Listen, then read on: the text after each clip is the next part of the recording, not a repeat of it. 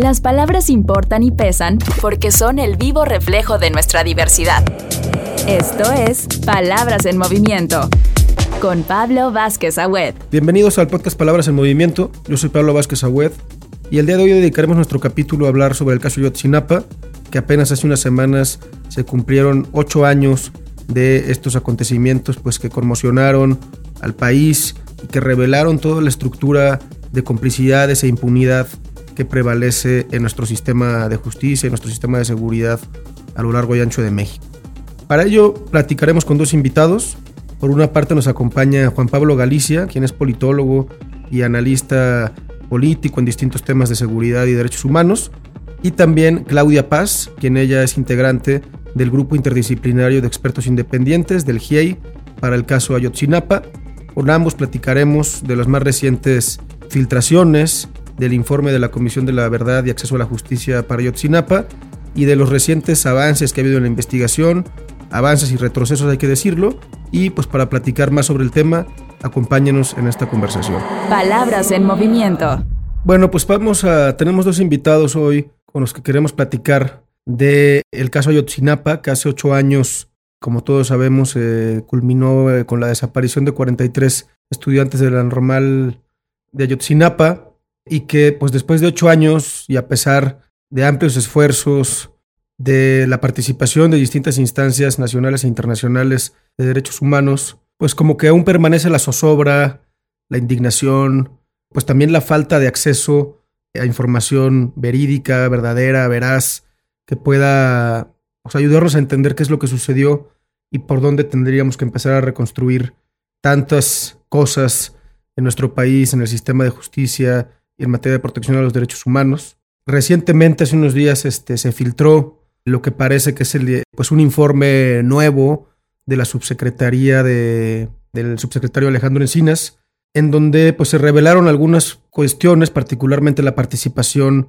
de elementos de, de las Fuerzas Armadas en todo este episodio de Ayotzinapa. Y pero bueno, creo que valdría la pena, Claudia, como representante del, del GIEI, el grupo de interdisciplinario de expertos independientes que se ha abocado pues, al seguimiento durante estos últimos años del caso Ayotzinapa, que nos platiques dónde estamos en este momento en Ayotzinapa, qué nos deja estas revelaciones recientes y dónde estamos parados en este caso tan importante para el país. Creo que estamos en un momento, yo diría, crucial en el caso de Ayotzinapa, Creo que en los últimos años, luego de la conformación de la unidad especial para la investigación y litigación del caso de Ayotzinapa, dentro de la Fiscalía, ha habido avances muy importantes en la investigación y creo que luego de los últimos acontecimientos donde se irrespetó la autonomía de la Fiscalía y se llevaron eh, ministerios públicos sin experiencia, sin conocimiento del caso, sea para presentar consignaciones o para pedir que se retiraran órdenes de captura, lo que llevó a la renuncia de varios de los ministerios públicos, pues estos, estos avances se han puesto en peligro, ¿no? Y también, como señalabas hace un momento, se hace público lo que forma parte de un informe de la Comisión de la Verdad para el caso de Ayotzinapa, y nosotros como GEI justamente estamos esperando que un perito nos dé un informe sobre la integridad de estos eh, capturas de pantalla, de estos chats. Y en cuanto nosotros tengamos eh, un, un, resultado de este peritaje, pues lo haremos público a los padres y madres, a los representantes, a la misma cobaje, al público en general.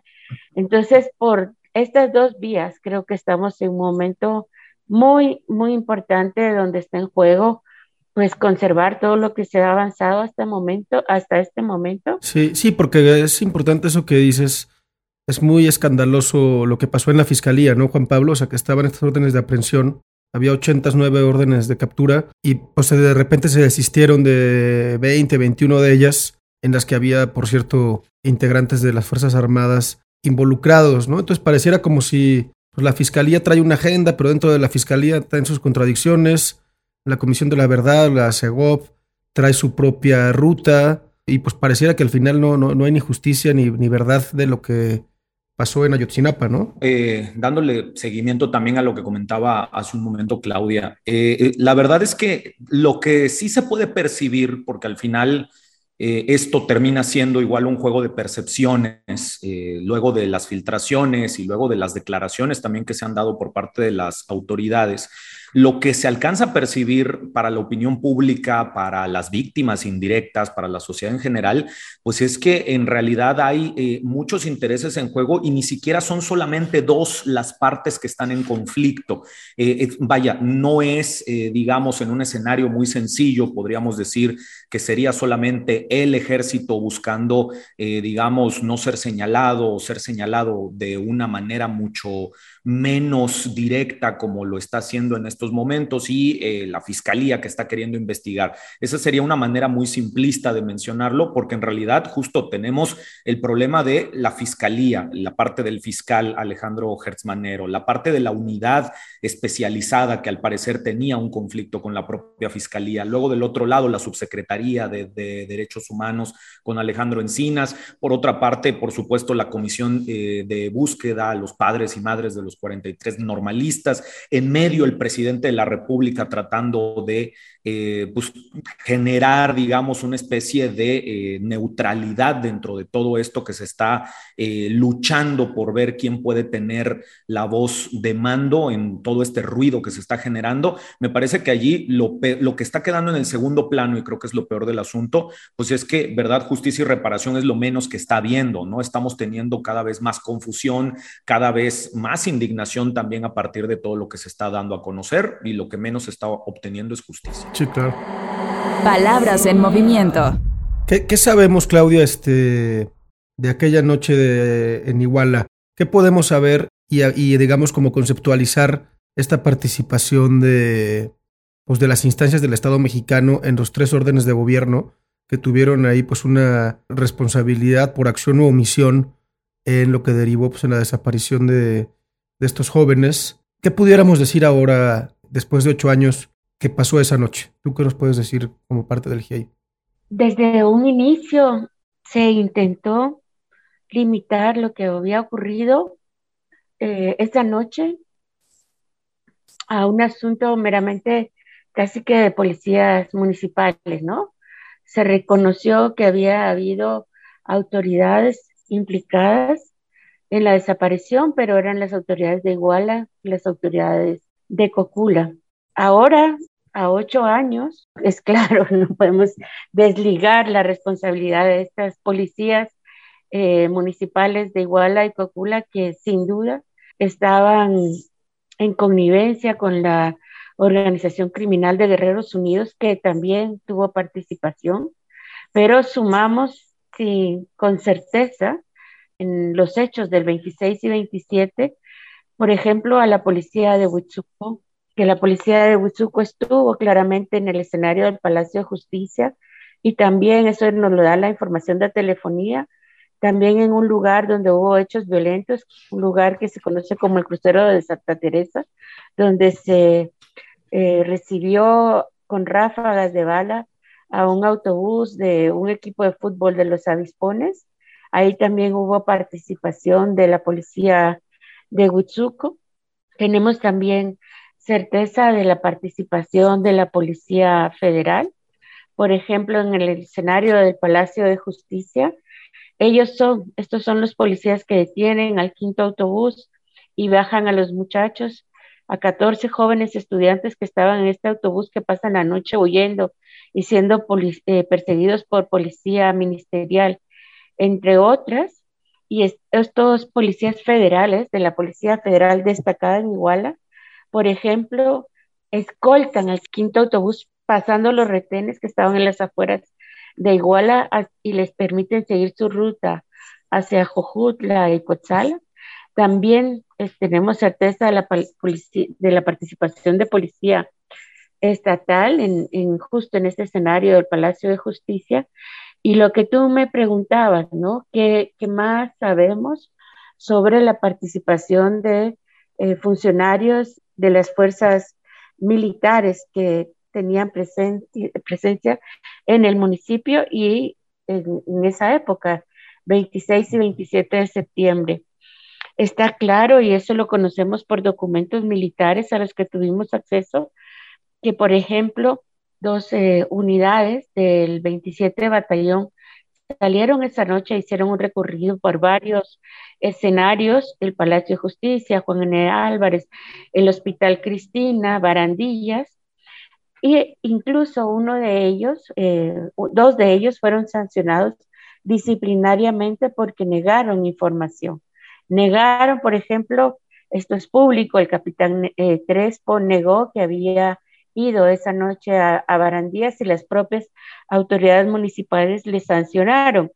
¿Y por qué es tan importante esta negativa? Bueno, pues porque, y esto es otra cosa que ahora, de la cual ahora se tiene certeza, esa noche del ya 26, madrugada del 27 de septiembre, un grupo de estudiantes fue llevado a este lugar, estuvo en Barandías, entonces sea que el capitán Crespo llegó mientras que los estudiantes estaban ahí, debió de haberlo informado. Sea que llegó y los estudiantes ya no estaban ahí, y entonces el hecho de conocer que realmente no estaban en la barandilla y que deberían de haber estado ahí, nos daba una señal del inicio de la desaparición. Sí, sí, digo, Juan Pablo, aquí lo que nos dice Claudia es todo el panorama de, cómo está entrelazado y, abigarrada toda la participación de distintas instancias de seguridad de los tres órdenes de gobierno. Pues ya lo han documentado muy bien tanto el GIEI como otras instancias. Pero lo que te preguntaría, Juan Pablo, es entonces, ¿qué, ¿qué sigue? ¿Qué deberíamos esperar como sociedad que resulte de estas investigaciones? ¿Qué tendríamos que estar esperando de la Fiscalía General de la República para atender el caso? Porque pues lo que vemos, hay mucha gente detenida por este, por el caso de Ayotzinapa, pero pues creo que eh, seguimos sin alcanzar ese estadio de acceso a la verdad, a la justicia, a la reparación. Creo que eso sigue, como tú bien lo decías al principio, pues este, ausente, ¿no? O, ¿Qué tendríamos que seguir después de estas revelaciones, después de todo lo que ya sabemos institucionalmente que, falta. Sí, eh, tú lo has comentado muy bien ahorita, Pablo. Eh, eh, hay mucha gente detenida ya por, por, por, esta investigación, pero precisando detenida todavía en prisión preventiva justificada. Es decir, realmente las investigaciones que ha empezado la Fiscalía General de la República desde 2019, que se volvió a abrir este caso ya con el nuevo gobierno federal, el gobierno del presidente Andrés Manuel López Obrador, eh, han dado más bien golpes mediáticos, digo, espero equivocarme en el largo plazo y que al final estas, estas se puedan convertir en realmente ya sentencias, en, en ejecución de sentencias para determinar la responsabilidad de personajes. Pero hasta el momento, digamos, las detenciones realmente son todavía mientras se sigue investigando, son, es prisión preventiva justificada, incluyendo eh, probablemente la masonada, la de Jesús Murillo Caram o la del general del 27 Batallón de Infantería en Iguala. Todavía no hay eh, resoluciones como tal que, puedan determinar que ni siquiera se está eh, buscando conceder justicia, por lo menos para las víctimas y para las víctimas indirectas. ¿Qué sigue esperar? Me parece que de entrada estamos ahorita en un momento coyuntural, al menos en el momento en el que estamos comentando esto, en el que el ejército se encuentra bajo la lupa por distintas circunstancias, ¿no? Los, los correos que se están dando a conocer, por supuesto, la filtración del informe que tú mencionabas al principio también, que forma parte o formó parte de las investigaciones que hizo la Comisión para el Acceso a la Verdad y, la Justicia del caso Ayotzinapa, perdón. Eh, todo ello me parece va a, terminar generando que la conversación se vuelque eh, más que alrededor de realmente qué pasó, que por supuesto esto es gravísimo porque es parte del derecho a la verdad. Eh, me parece que la conversación está girando más bien en el tema de qué tanta participación tuvo el ejército que por supuesto eso también es una cuestión que nos tienen que responder, es una cuestión que también tenemos que saber, pero va a empezar, me da la impresión a mí, a convertirse más bien en el plano político, en el plano político partidista y electoral, a, discutirse más la participación del ejército, los grados de participación, eh, la veracidad también inclusive de los informes. Me parece que va a ir por allí eh, con la expectativa de que surja nueva información, ya sea con otra filtración de manera directa o con esto que se vaya dando a conocer con estos correos recientemente infiltrados y hackeados por parte de la Sedena. Y, como sociedad, más bien allí habría que preguntarse, digo, es muy complicado, por supuesto, navegar en este mar de montones de información que van a empezar a surgir, pero sí tendríamos que preguntarnos eh, si realmente es esa la, información que queremos nosotros obtener para poder dar con la verdad, con la justicia, con la reparación. Y creo que allí, eh, desde medios de comunicación, por supuesto, desde las agrupaciones de sociedad civil, pues va a ser importante también el acompañamiento que se pueda dar para ir discriminando, si se me permite la palabra, entre toda la información que puede ir surgiendo de esto para verdaderamente darle una, una resolución al caso Ayotzinapa que se ve, la verdad, lejano en ese sentido. Palabras en movimiento. Sí, se ve muy complicado.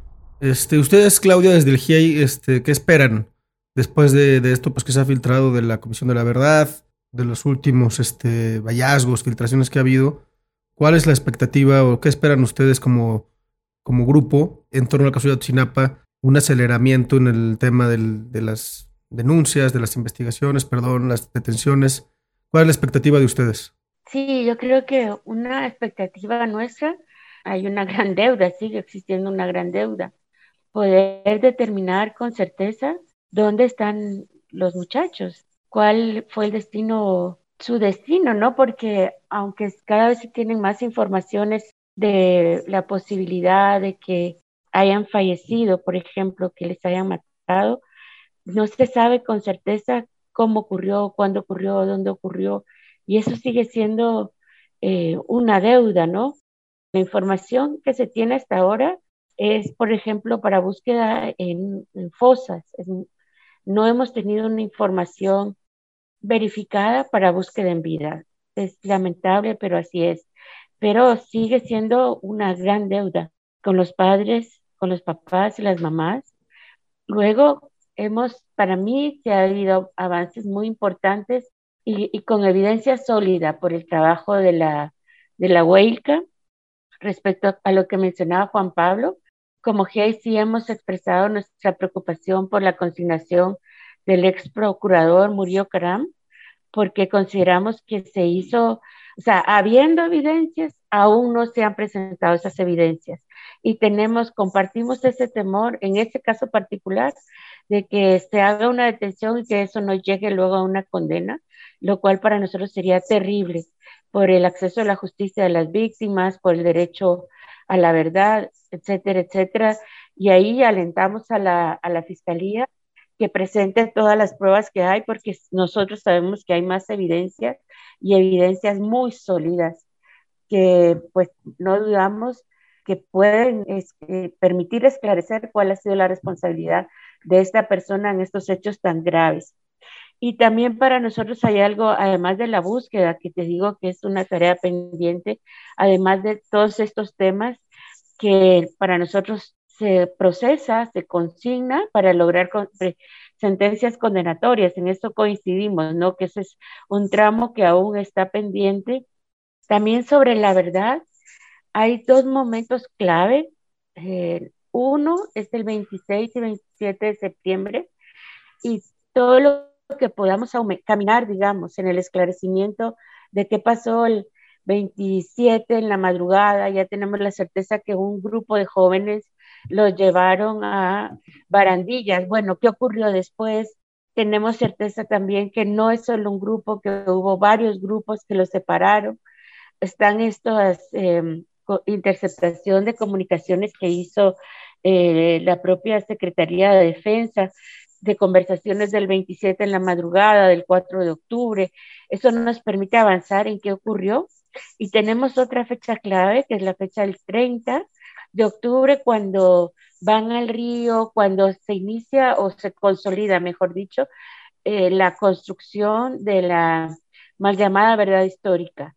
¿Qué pasó del 30 de octubre para atrás y del 26 y 27 de septiembre para adelante hasta que logremos unir estas dos eh, certezas que tenemos, ¿no?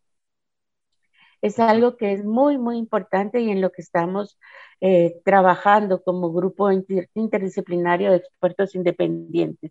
Porque no nos olvidemos que hay un elemento eh, que une estos, estos dos momentos históricos, ¿no? Y es el fragmento óseo que se encontró en el río San Juan. cómo llegó este fragmento ahí, quién lo llevó, cómo lo obtuvo la Procuraduría, etcétera, etcétera. Sí, que esa es otra, ¿no? O sea, así como esa noche, pues hubo esta intersección entre instancias de los tres órdenes de gobierno del país, pues también la, la construcción de la llamada verdad histórica también ha sido otro episodio de complicidades eh, pues, inédito, muy, muy, muy elocuente de cómo la impunidad se consolida en México de una forma este, pues realmente grotesca, como muy sencilla, pues, ¿no? Muy, muy, algo como si fuera muy ordinario, ¿no? Entonces creo que también esa es otra parte que merece ser muy bien esclarecida para que los responsables de la construcción de esa mal llamada verdad histórica también sean acreedores de la justicia, ¿no? Pero bueno, Juan Pablo, si quieres para ir, para ir cerrando, tú también dinos, ¿tú qué esperarías como analista? ¿Cuáles son las expectativas de todo esto que se ha conocido últimamente?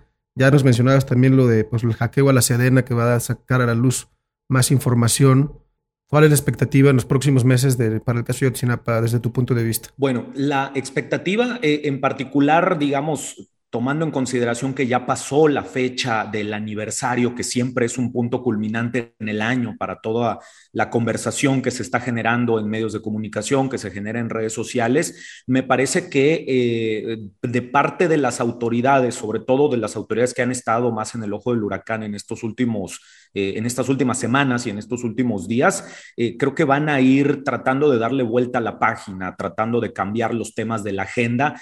Eh, por ejemplo, digamos, hablando de cuestiones económicas, que allí a nivel nacional lamentablemente también es otra cuestión que afecta y que por el tipo de afectación que es, tiene muchas probabilidades de convertirse en un nuevo tema dominante en agenda de, de, aquí a prácticamente finales de año. Entonces, sí me da a mí la impresión de que si bien en estas últimas semanas, prácticamente desde que se da a conocer la filtración del documento que tenía en su poder la Comisión para la Verdad y Acceso a la Justicia, eh, empieza, digamos, este caminito en el que tuvimos una fuerte conversación en la opinión pública del caso Ayotzinapa, del involucramiento del ejército, eh, de lo que se está haciendo, las detenciones, el probable o denunciado encubrimiento que hay de parte de algunas fuerzas al interior de la Fiscalía eh, para con las Fuerzas Armadas y su participación en todo este evento, eh, me da la impresión de que todo esto, digamos, todo este fuego que estuvieron cruzando en estas semanas, van a tratar de irle bajando revoluciones con otros temas y allí más bien quedará también de, eh, dentro de la cancha de sociedad civil, de medios de comunicación, del activismo, incluso el no ir perdiendo el hilo de todo esto que pues se nos ha revelado y que nos habla no solamente, tú comentabas ahorita, por ejemplo, todo lo que fue en su caso la verdad histórica en su momento en el 2014 eh, y tratar de que esto no se convierta en una nueva verdad histórica o en una reedición de la verdad histórica, quizás no en el sentido de que nos estén mintiendo o de que estén inventando, pero sí de que eh, se esté seleccionando los hechos, los indicios de investigación a los que tuvo acceso la Comisión para la Verdad y Acceso a la Justicia, eh, de modo tal que se le pueda lavar la cara al ejército mexicano o pueda mostrarse que su involucramiento en realidad fue de nivel individual y no de nivel institucional, lo cual por supuesto daría eh, otra narrativa completamente a esto que estamos viendo. Me parece que la expectativa va por allá de lo que va a pasar en las próximas semanas. Van a tratar de cambiar de tema, pero depende de eh, los demás actores involucrados que esto no ocurra. De acuerdísimo. Pues muchísimas gracias, Juan Pablo. Claudia, les quiero agradecer enormemente a los dos por su trabajo en este tema y además por acompañarnos aquí en este episodio de Palabras en Movimiento. Palabras en Movimiento. Muchas gracias por acompañarnos en este episodio de Palabras en Movimiento que hemos dedicado al caso Ayotzinapa, que desafortunadamente después de casi una década sigue sin esclarecerse a cabalidad, sin haber un verdadero ejercicio de justicia, rendición de cuentas y reparación del daño. Nuestros invitados nos dejan eh, con claridad algunas de las coordenadas hacia las que tendríamos que apuntar para abordar de mejor manera este caso y justo lograr un acceso a la verdad y la justicia en un episodio indignante de la historia reciente de México. Seguiremos conversando de este y otros temas aquí en Palabras en Movimiento. Recuerden que pueden suscribirse a nuestro podcast en todas las plataformas de streaming, donde encontrarán todos nuestros episodios, a los que podrán darle like y compartirlos. Yo soy Pablo Vázquez Agüed y nos escuchamos en el siguiente capítulo. Las palabras separan, pero también nos unen. Esto fue Palabras en Movimiento con Pablo Vázquez Agüed.